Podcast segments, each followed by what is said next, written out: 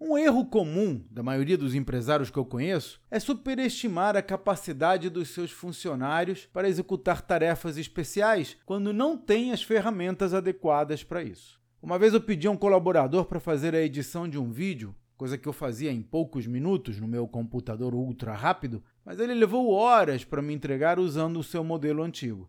A primeira coisa que me veio à cabeça foi que ele era incompetente. Só quando analisei melhor a questão é que eu percebi que era covardia comparar o meu desempenho com o dele se estávamos usando ferramentas tão diferentes.